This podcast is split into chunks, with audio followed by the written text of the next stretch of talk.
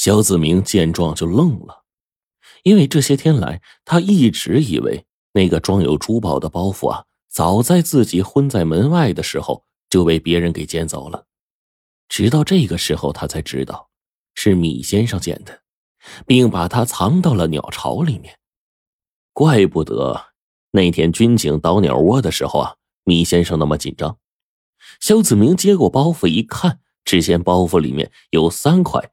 红碧瑶玉石三十颗东珠，四枚珠花，一对八宝石手镯，还有那件最珍贵的翡翠香炉，都一样不少。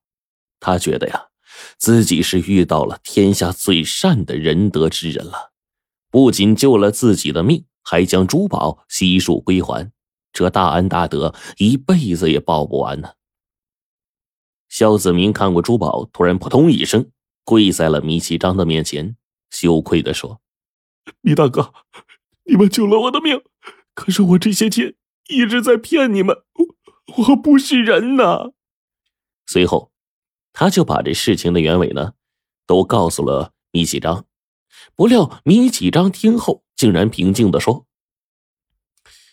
关于你的事啊，报纸上早就登出来了，整个北冰城传得沸沸扬扬的。”其实当天我就猜到你身份了，当时啊，我也曾想过举报你，可是这一看你年纪轻轻的，又昏迷，这一举报啊，这不相当于要了你的命吗？所以啊，我才决定替你掩盖一切。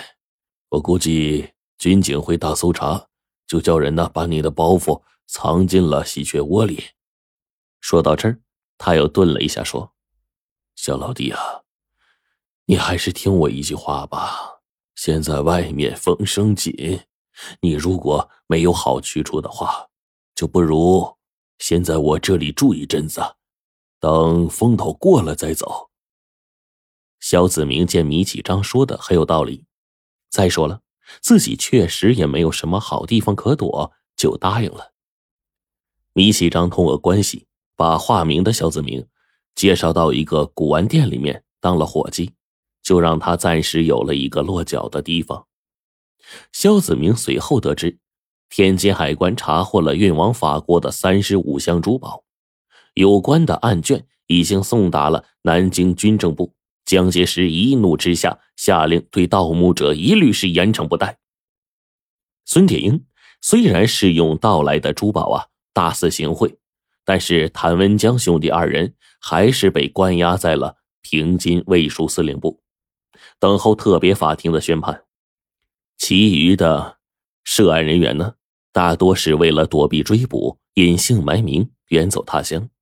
平津卫戍司令部仍然是大肆搜捕盗墓的涉案人。肖子明本来打算就这样生活下去的，不成想两年后事情有了转机。一九三零年四月，蒋介石和冯玉祥、阎锡山之间爆发了中原大战。孙殿英率部投靠了阎锡山，被任命为讨蒋第五军总指挥。由于谭文江、谭松亭兄弟啊在押期间始终没有暴露孙殿英，于是呢，孙呢就经过上下打点，以急需用人为由，说服阎锡山放了他们。两人释放之后，立刻得到了孙殿英的重用。不甘心做小伙计的肖子明得到这个消息呢，就想去投奔谭家兄弟。他知道米先生对这些军阀没有好感，就找到了米启章，以回家探亲为由，准备离开北平。离开的时候，他取出了包袱，要米启章留下几样珠宝啊，作为纪念，并执意要把那个翡翠香炉送给米启章。米启章就说。肖老弟的心意啊，我心领了啊！我要是贪图这些呀，当时就不会救你了。再说了，这些东西啊，也不是你的呀。他顿了一下，然后又说：“呃，其实啊，一年前，呃，我就曾劝你啊，把他们匿名交给政府。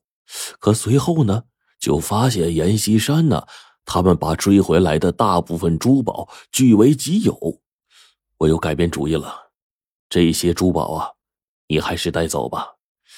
等以后国家有了一个好政府，你再把它给献出来。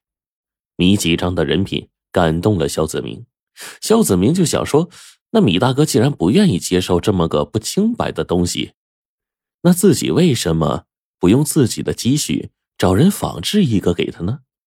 接下来，他就倾其所有买下了一块玉石，请这个古玩店结识的制玉匠人黄奕仿制了一个翡翠香炉送给他。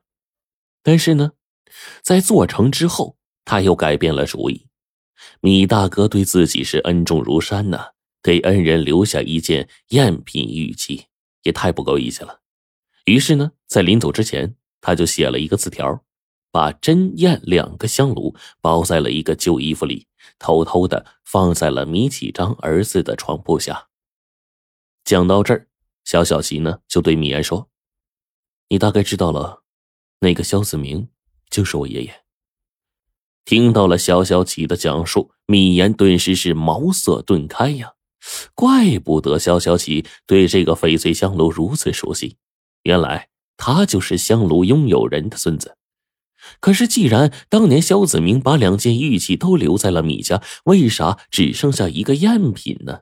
那真品去了哪儿呢？会不会爷爷把他记错了，没有留下真品呢？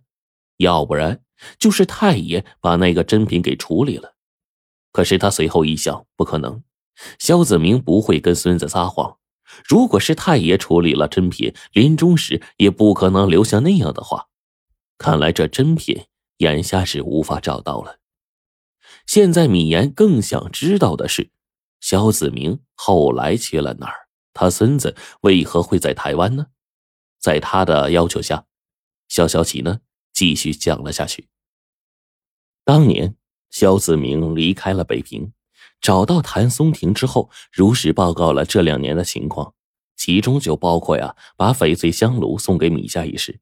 与此同时呢，他把剩下的这些珠宝，一样不少的给了谭松亭。谭松亭自从劫后余生之后，把珠宝看得很淡。他不仅不怪肖子明，还称赞他很讲义气，够朋友。之后啊，由于肖子明对谭松亭忠心耿耿，逐渐的成为了谭的得力干将，职务不断的提升。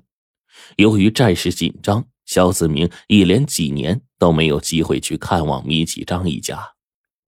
一九四五年，日本投降之后，时任团长的肖子明率部来到北平，扎营完毕，他就来到了铁狮子胡同看望米启章。可是米家早在卢沟桥事变的时候就举家呀前往南方去了，具体地址不详。